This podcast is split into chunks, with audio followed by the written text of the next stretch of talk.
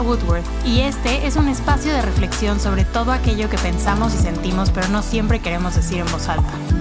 Esto es Libre y Loca. Hello, les doy la bienvenida a un nuevo episodio de su podcast favorito, Libre y Loca. Espero que estén muy bien. La semana pasada hablamos sobre la energía de reina, la energía de realeza, el ser una persona comprometida con su evolución y la conquista de las diferentes áreas de su vida. Hay una fortaleza intrínseca en elegir lo mejor para ti, por mucho que esa decisión sea difícil. Y aún así tenemos muchos comportamientos automáticos que nos debilitan día a día. El episodio pasado yo quería hablar de este reconocimiento personal desde el que actúas pensando en tu bienestar físico, mental y emocional, eh, pues como tu mayor beneficio, ¿no? El ponerte como una prioridad porque lo vales y porque lo mereces. Y mucha gente lo entendió como algo ególatra y egoísta. Y yo hice un episodio, hace un par de episodios, sobre la importancia de las palabras y el entender qué significan. Porque me parece que el ego ahora tiene una reputación muy mala porque nadie se ha tomado eh, pues el tiempo ni siquiera de buscar lo que ego significa en el diccionario o en su definición psicoanalítica o en su versión filosófica, ¿no?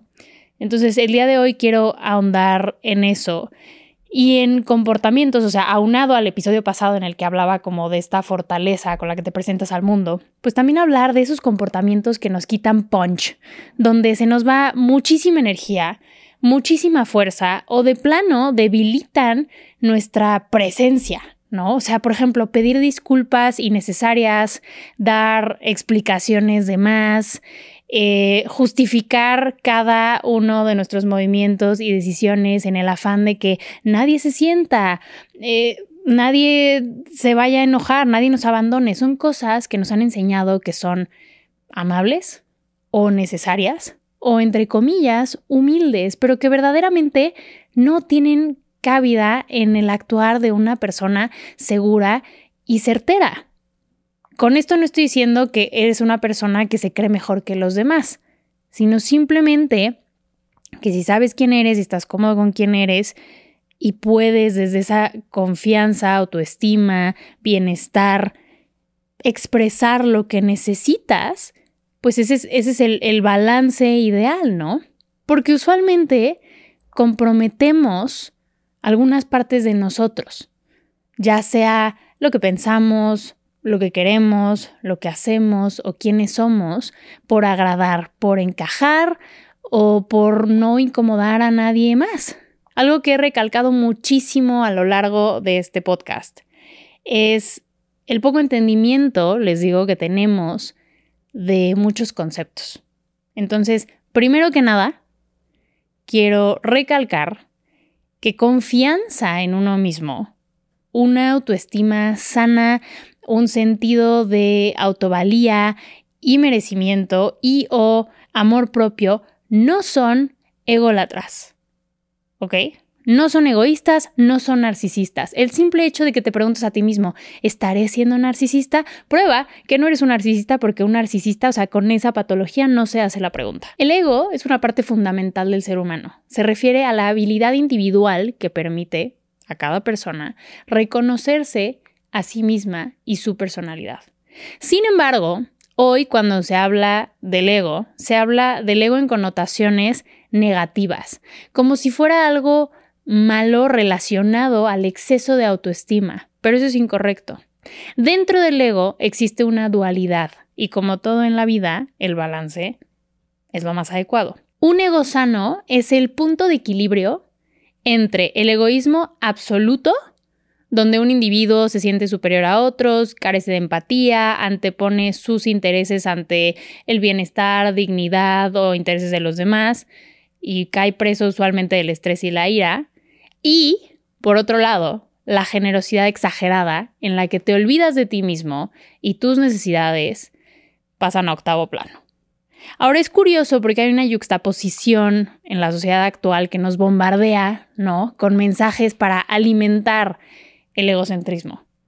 Nos anima a competir, a consumir, a compararnos y mantener un individualismo exacerbado que vemos muchas veces se traduce a una vida falsa o una vida de pretensión. Todos lo hemos visto en redes sociales, compartimos lo bonito, no siempre lo real o lo incómodo. Pero si creemos en nosotros, ese es el, el mixed message, ¿no? Si creemos en nosotros, aunque no nos creamos mejores que otros, pero si nos va bien, aun cuando no sea a costa del éxito o bienestar de los demás.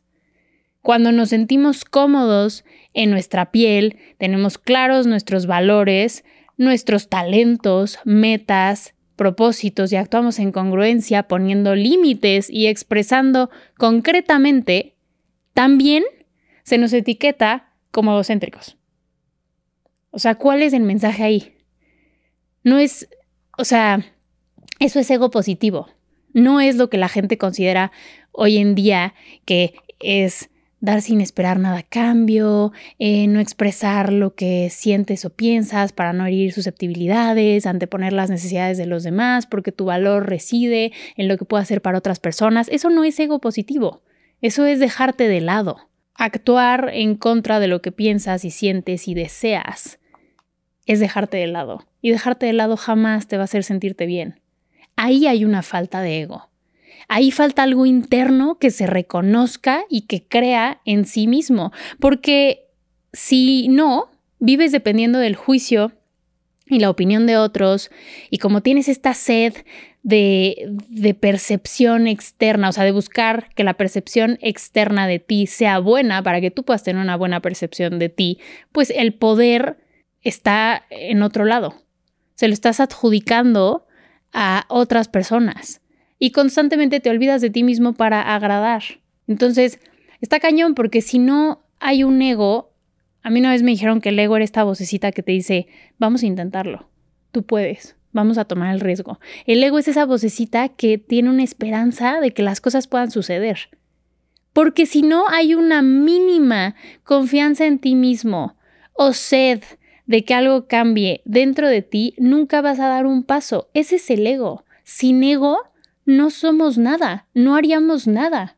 Seríamos personas completamente sumisas, ¿no? O sea, este rollo del que se habla mucho, sobre todo en las mujeres, como el síndrome de la niña buena, ¿no? Que te enseñan que tienes que agradar, que mejor te quedes callado, que mejor así. Todo eso es sumisión, ¿no?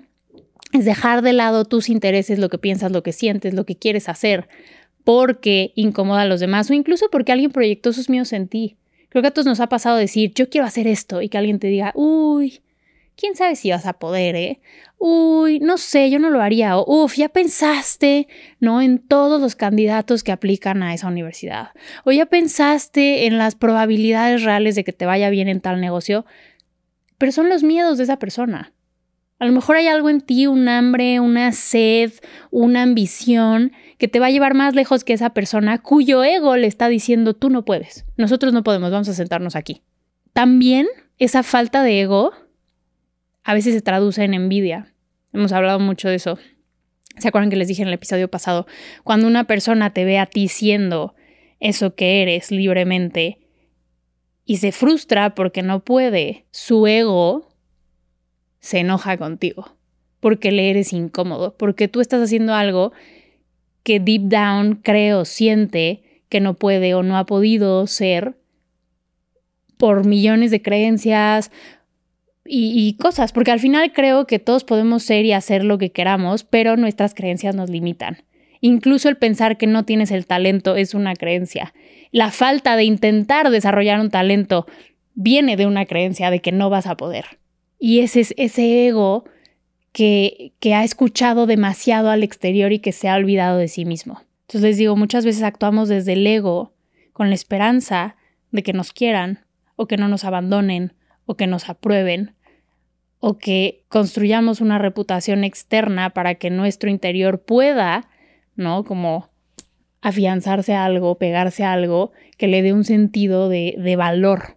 Entonces, repito, una falta de ego alimenta actitudes sumisas. Una falta de ego te va a llevar a no cuidarte física, mental y emocionalmente, porque una falta de reconocimiento es una falta de valoración. Y si tú no ves que vales, si tú no crees que vales lo suficiente para intentar lo que quieres intentar, para incluso cuidarte, o sea, muchas veces hablamos de cómo la forma en la que nos presentamos al mundo, nuestra expresión de género, nuestra higiene personal, denota muchas veces el estado de nuestra salud mental.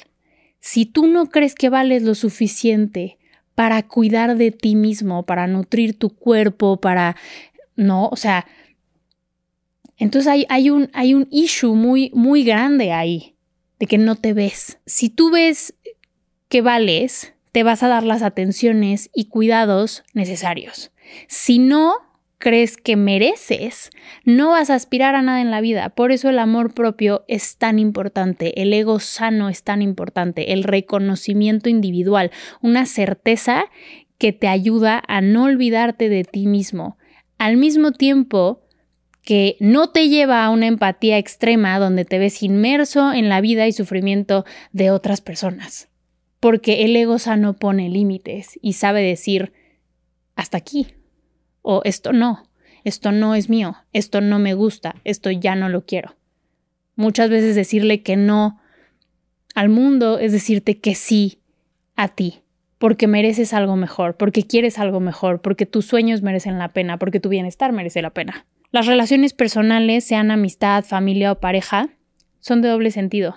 No puedes estar dando, complaciendo, persiguiendo a otra persona para que te ame. El otro día alguien me contestó en, en, un video, no, bueno, pero es que a veces si uno puede dar, tiene que darle a los demás y ser dadivoso y compasivo y empático. Sí, pero no a costo de tu bienestar.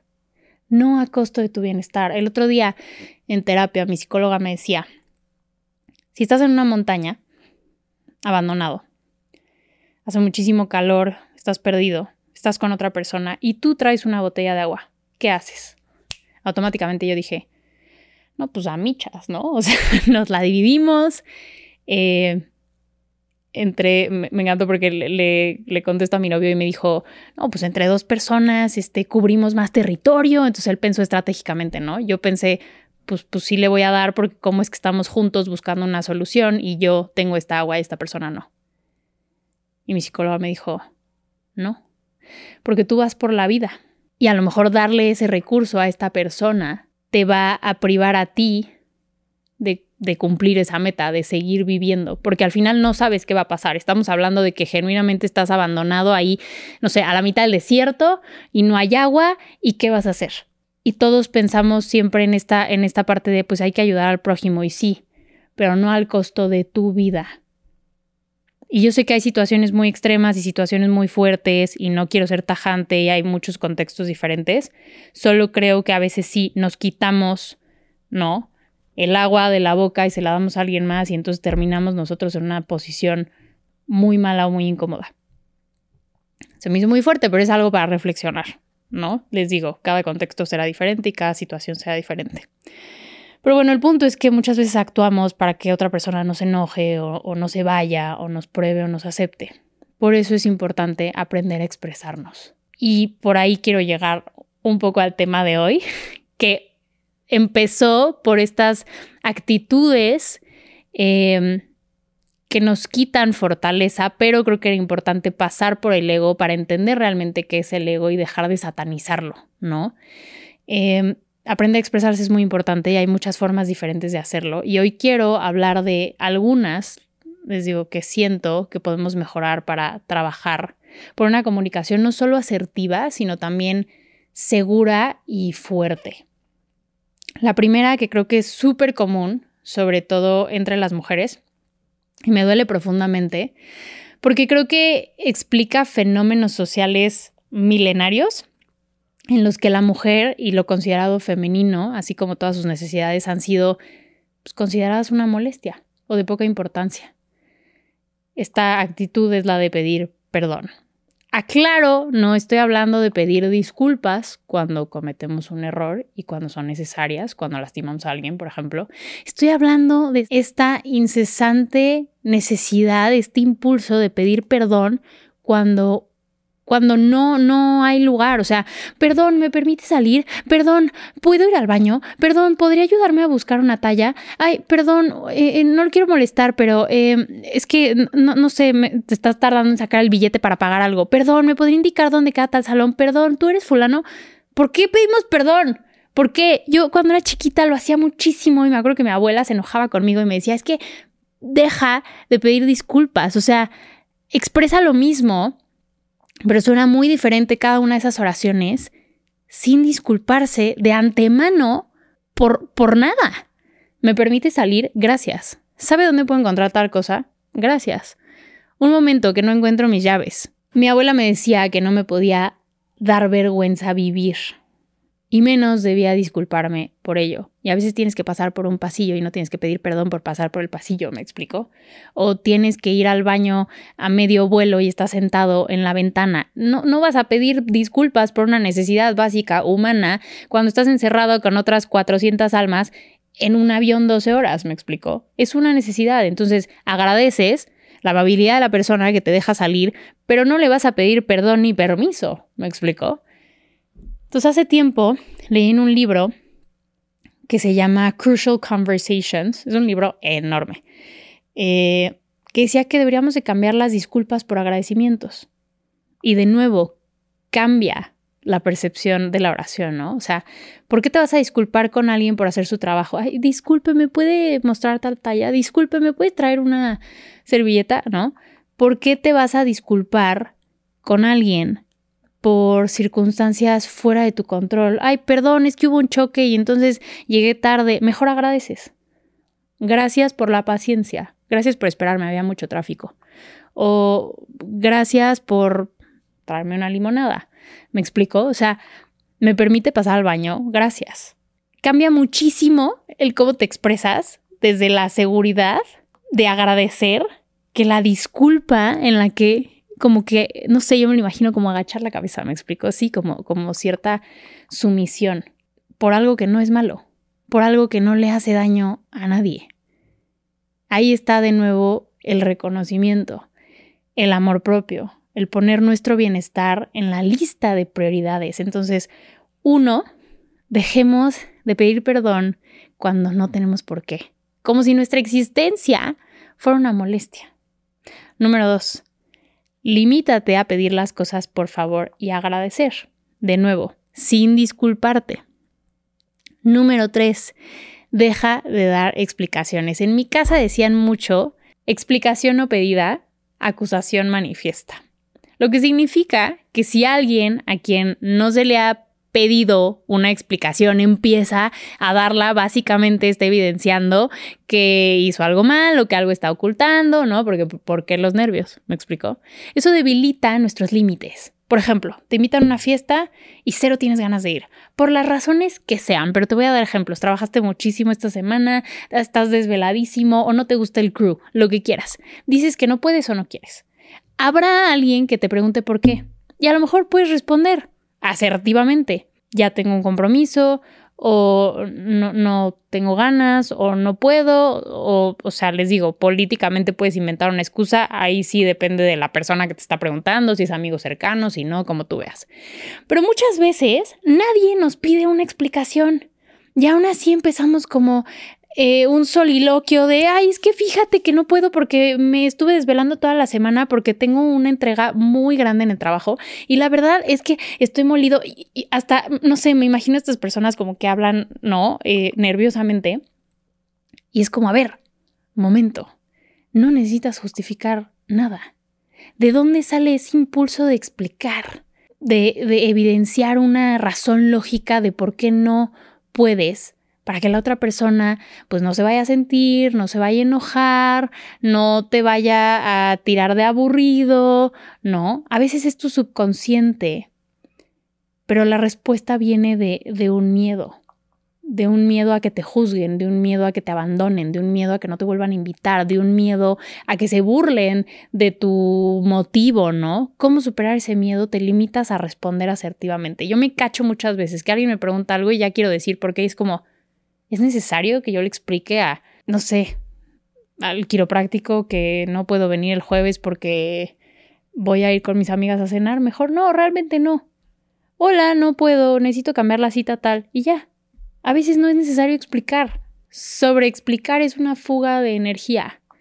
Es una fuga de poder, repito. Toda tu presencia cambia cuando dices que no, a diferencia de cuando das cuatro mil razones que muchas veces pueden ser privadas o que simplemente no son de la incumbencia de nadie.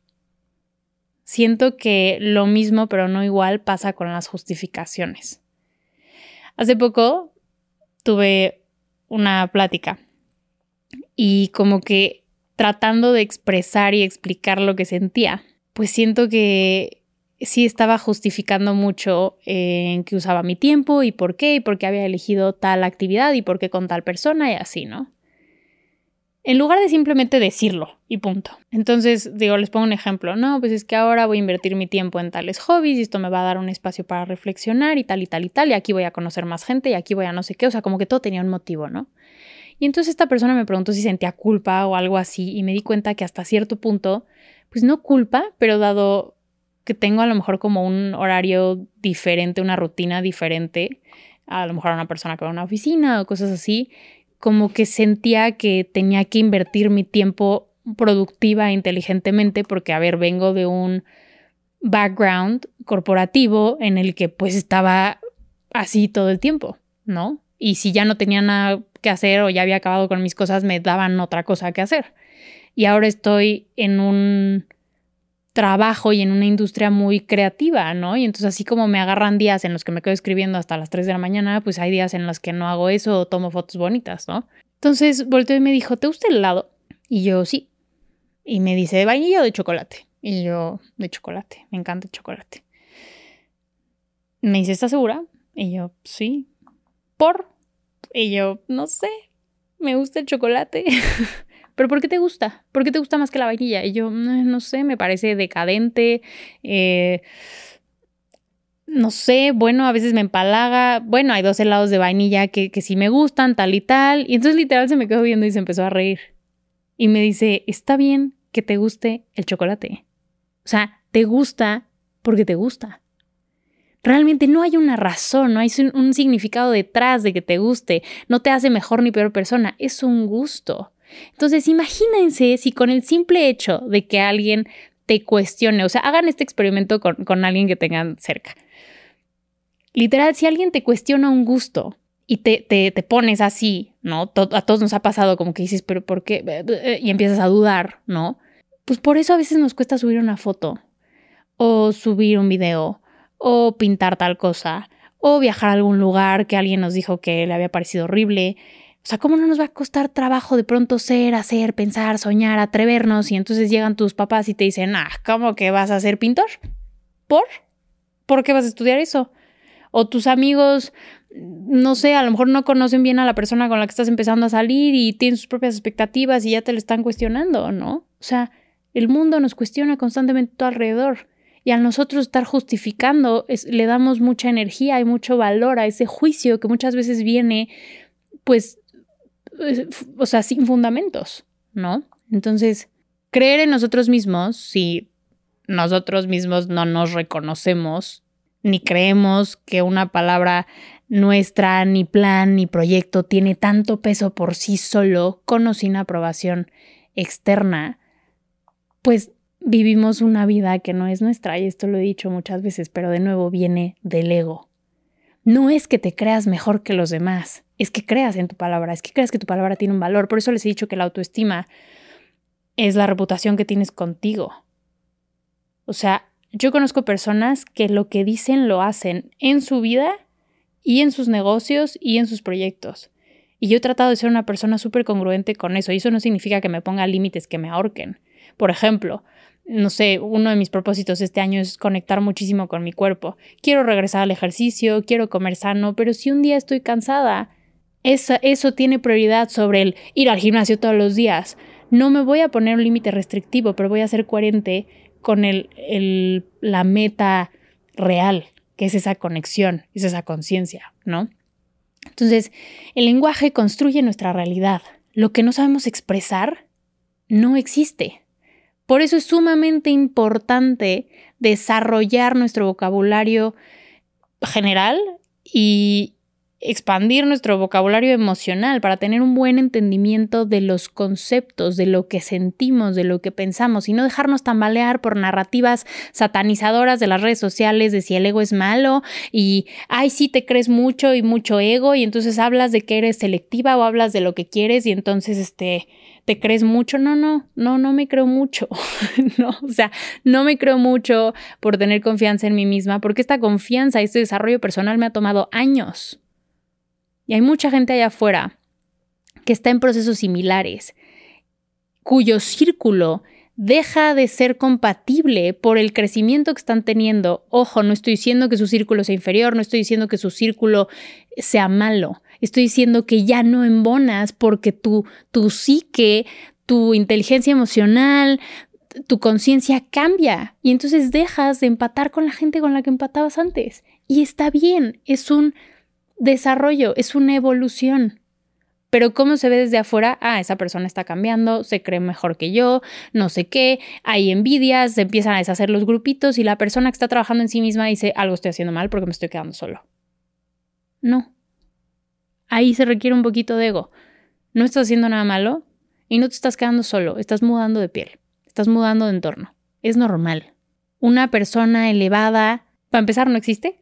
O sea, no hay personas más elevadas, hay personas cultas, hay personas que se trabajan, pero este rollo de que una persona elevada no tiene ego, una persona pacífica no tiene ego, ah, es que no te tomes nada persona, no, eres humano, eres humano, no niegues partes de ti, el ego es importante, pero tiene que estar balanceado, porque sí, un ego que te lleva a, a brincarte a los demás, un ego que te lleva genuinamente a pensar que eres mejor de los demás. Entonces ahí estamos hablando de otra cosa, de alguien egocéntrico, de alguien ególatra, de alguien narcisista. Pero eso es otra cosa.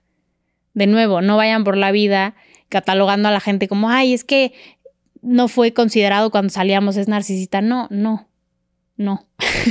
a lo mejor nada más era menso, ¿no? Esta creencia de que hay que ser bueno, amable y humilde, de que el éxito es malo, de que estar contento contigo es creerte mejor que los demás, son narrativas erróneas.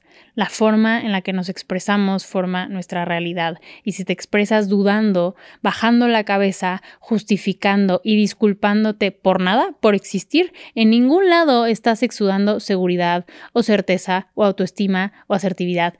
Si la voz te tambalea, la realidad te tambalea. Eso no significa que no tengas miedo. Pero quien tiene un poquito de ego y cree en sí mismo hace las cosas con miedo. Siempre me preguntan, es que ¿cómo hago las cosas con miedo? Es que me aterra volver a querer a alguien. Es que me aterra conocer personas nuevas. A mí también me aterra, genuinamente. O sea, el otro día llegué a un evento y estaba sola. No conocía a nadie. Estaba muy incómoda, la verdad. Porque luego los eventos son, no sé, hay una vibra que se puede cortar. es muy tangible, ¿no? Y vi a una chava conocí en, una campaña, realmente no había hablado mucho con ella, también estaba sola. Y yo me acerco, no me acerco, no sé. Genuinamente tuve esta conversación en mi cabeza, ¿eh? Me acerco, no me acerco, ¿qué tal que me acerco? Y me hace cara de, ¿tú qué? Y literal llegué así. Hola, bonita, ¿cómo estás? Ay, hola, Ro, ¿cómo estás? ¿Te quieres sentar conmigo? Ven, ¿te vienes sola? Sí, sí. Y empezamos a platicar. Todos tenemos miedo. Todos estamos nerviosos. Todos somos ansioso socialmente. A veces estás en un grupo nueve personas y te ríes muy alto y, estás en tu coche, camina a tu casa y dices, ay, no, este chiste estuvo muy tonto. No pasa nada, nos pasa a todos, genuinamente. Es un ejercicio, es, es trabajar un músculo, es como salir. Lo te platicaba con un amigo que me decía, es que me da terror salir. Entonces yo ahora pienso que a lo mejor yo ya tengo más experiencia en tener primeras citas, en salir, y es algo que me dejó de dar miedo, pero las primeras veces que salía con alguien me estresaba muchísimo. Y ni siquiera sabía bien qué estaba buscando porque estaba más pendiente en la ansiedad que me daba el hecho que realmente darme la oportunidad de, de ver si lo que tenía enfrente era lo que quería o algo con lo que empataba o demás. Y luego eso empezó a cambiar. Pero sí creo que, que nuestra, una realidad muchísimo más segura y muchísimo más congruente con nosotros viene desde la narrativa que te cuentas aquí adentro y desde cómo te expresas y cómo te presentas. Y es algo que puedes cambiar literal desde la conciencia. Decir, mi mamá me preguntó por qué. Porque tengo un compromiso, punto. No tienes que dar más explicaciones. Ya eres un adulto. Si estás escuchando esto y no eres un adulto y tu mamá te pregunta por qué, con quién y a qué hora, pues sí lo vas a tener que decir por qué, con quién y a qué hora. ¿Me explico? Pero bueno, yo, yo he hecho estos cambios conscientemente, por eso se los digo, porque yo, yo sí creo que crecí con este rollo de ser la niña buena. Eh, fui muy complaciente, más chiquita. Em, me disculpaba por todo y prefería incomodarme a incomodar. Y pues claramente ya no, ¿no?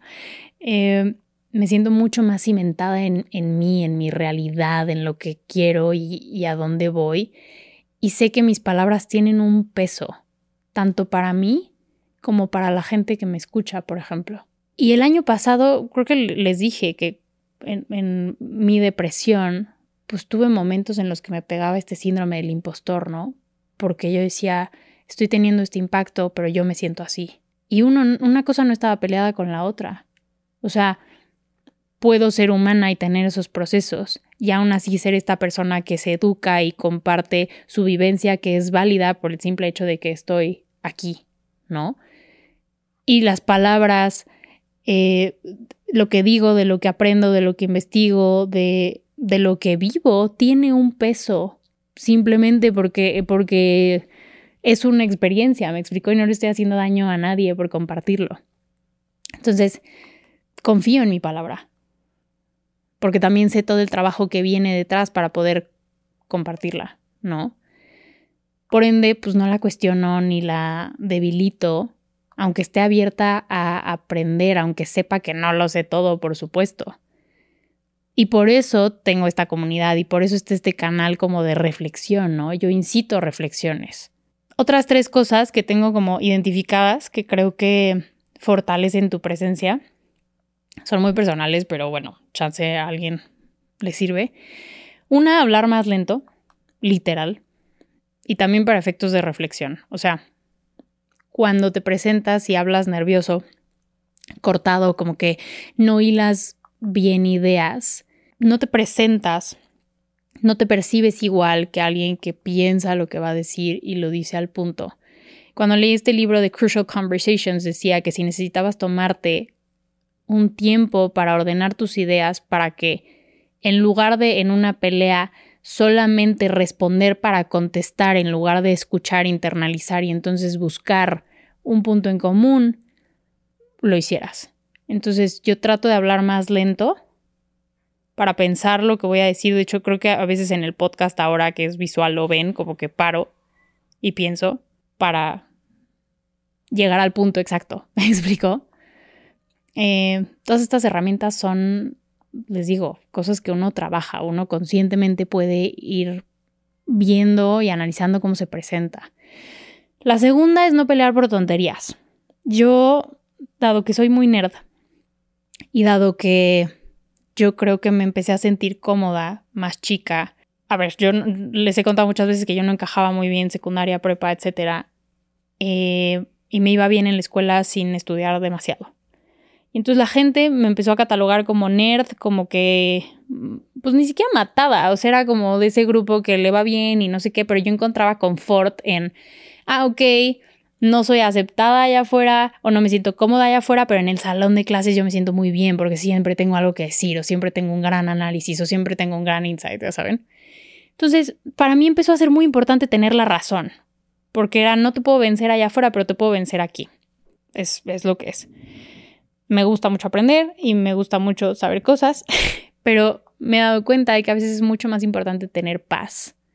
Y hay discusiones tontas que verdaderamente no lo valen, porque la persona no está dispuesta a escuchar otro punto de vista, o porque puede estar súper, súper, súper casado con su narrativa, como para ver otras posibilidades, o puede que tú sepas, o sea, literal tengas los hechos, los estudios, la, certeza, ¿no? Porque a veces sí, sí, a veces tú estás bien, la otra persona está mal, pero pues, o sea, ¿y? ¿Saben? No vale la pena porque si no, esa persona no está abierta a aprender o lo que sea, te vas a pelear, te vas a imponer. ¿Y qué? O sea, ¿qué ganas? ¿No? ¿Qué ganas de pelearte con una persona que está neceando? Entonces, en el trabajo puede que sí, en un caso estudio puede que también, pero en cosas mundanas, o sea, no sé la cantidad de veces que yo me he peleado, que si con el hater en internet, que si con una amiga, nada más por querer tener la razón, no sé, es como cuando alguien te dice que el cielo es morado cuando neta es azul y dices, ah, ¿no? O sea, es una fuga energética, es una fuga de fuerza, no vale la pena, verdaderamente. El enojo es, o sea, tu cerebro secreta las hormonas o lo que sea que construye la emoción. Pero eres tú reviviendo la discusión en tu cabeza la que hace que se siga produciendo y que el enojo te dure más que los segundos que esa secreción dura. Entonces, ahí tú puedes elegir. Tres y última, vivir más lento.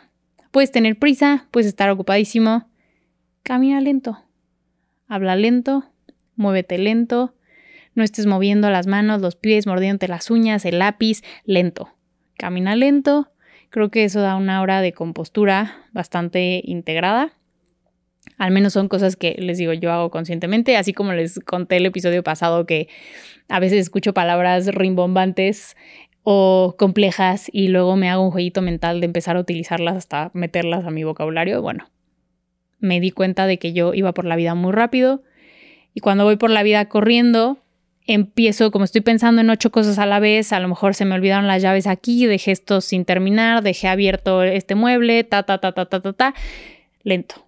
Lento significa que pienso, que reflexiono, que me doy a la tarea de enfocarme en una cosa y terminarla, que me doy a la tarea de llegar a un punto, que me doy a la tarea de dar una respuesta concreta.